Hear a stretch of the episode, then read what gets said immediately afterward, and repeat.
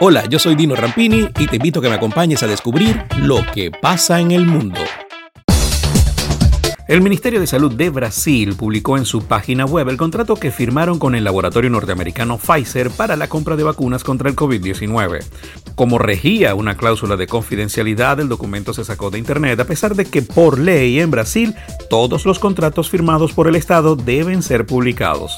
En el texto, Pfizer reconoce que no sabe cuándo va a ser entrega de las dosis compradas anticipadamente y que no puede ser penalizada si no cumple con plazos anunciados. Además, establece que no se hará responsable por cualquier efecto adverso que la vacuna pueda generar en los pacientes y que cualquier diferencia jurídica deberá resolverse en los tribunales de Nueva York. Para eso el Estado debe renunciar a la inmunidad soberana que todos sus organismos, incluso el Banco Central, en caso de que tenga una sentencia condenatoria aprobada en los Estados Unidos desde fines de febrero y en Europa desde principios de marzo, la aplicación de la vacuna de Johnson Johnson acaba de ser suspendida en los Estados Unidos por recomendación de la Administración de Medicamentos y Alimentos, FDA por sus siglas en inglés, y los Centros para el Control y la Prevención de Enfermedades. Si bien en Estados Unidos la incidencia de casos adversos es de uno por cada millón de dosis, es importante saber cuáles pueden ser los síntomas claves de la reacción adversa a la vacuna dolor de cabeza progresivo y que no cede, parálisis o inmovilidad de alguna parte del cuerpo, parálisis o debilitamiento de los músculos de la cara y pérdida de la vista. Bernie Madoff, creador de una de las mayores estafas piramidales del mercado de capitales, murió esta semana a los 82 años en una prisión federal de los Estados Unidos, aparentemente por causas naturales. El ex inversor cumplía una condena de 150 años de prisión por armar una pirámide financiera de 65 mil millones de dólares. Estuvo 12 años detenido y murió en el Centro Médico Federal de Boulder, en Carolina del Norte. Madoff se presentó por décadas como un empresario exitoso y de confianza de Wall Street, mientras se dedicaba en secreto a cometer fraudes de inversión, lo que llevó al juez, que dictó su sentencia, a condenar sus delitos como extraordinariamente malvados. Coinbase, una de las plataformas de comercio de criptomonedas más importantes, comenzó a cotizar en Wall Street con muy buenos resultados al cerrar por encima del precio de referencia de 250 dólares publicado esta semana por la noche.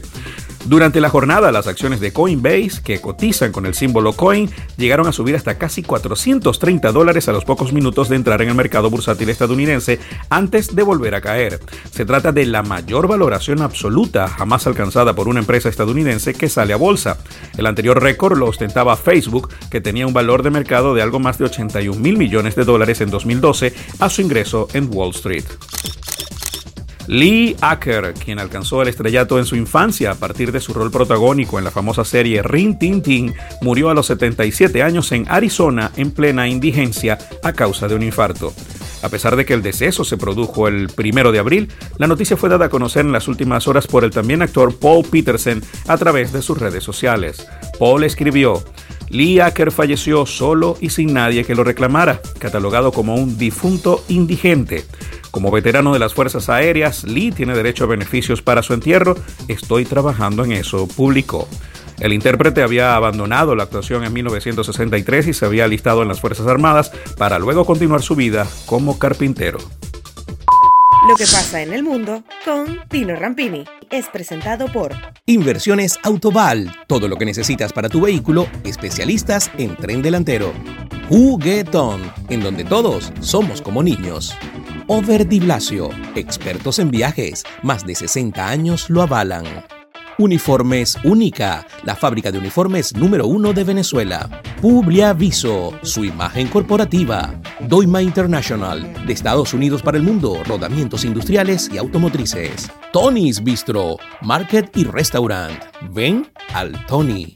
Farmacia Leo. Si no lo encuentra en Farmacia Leo, no lo busque. Pastopoli, cocina italoamericana. Solution Travels, calidad y confort en traslados terrestres en Venezuela y hasta Brasil. Grupo Lorini, conectando al mundo desde el 2002. Dino Happy Shop, la tienda de la gente feliz.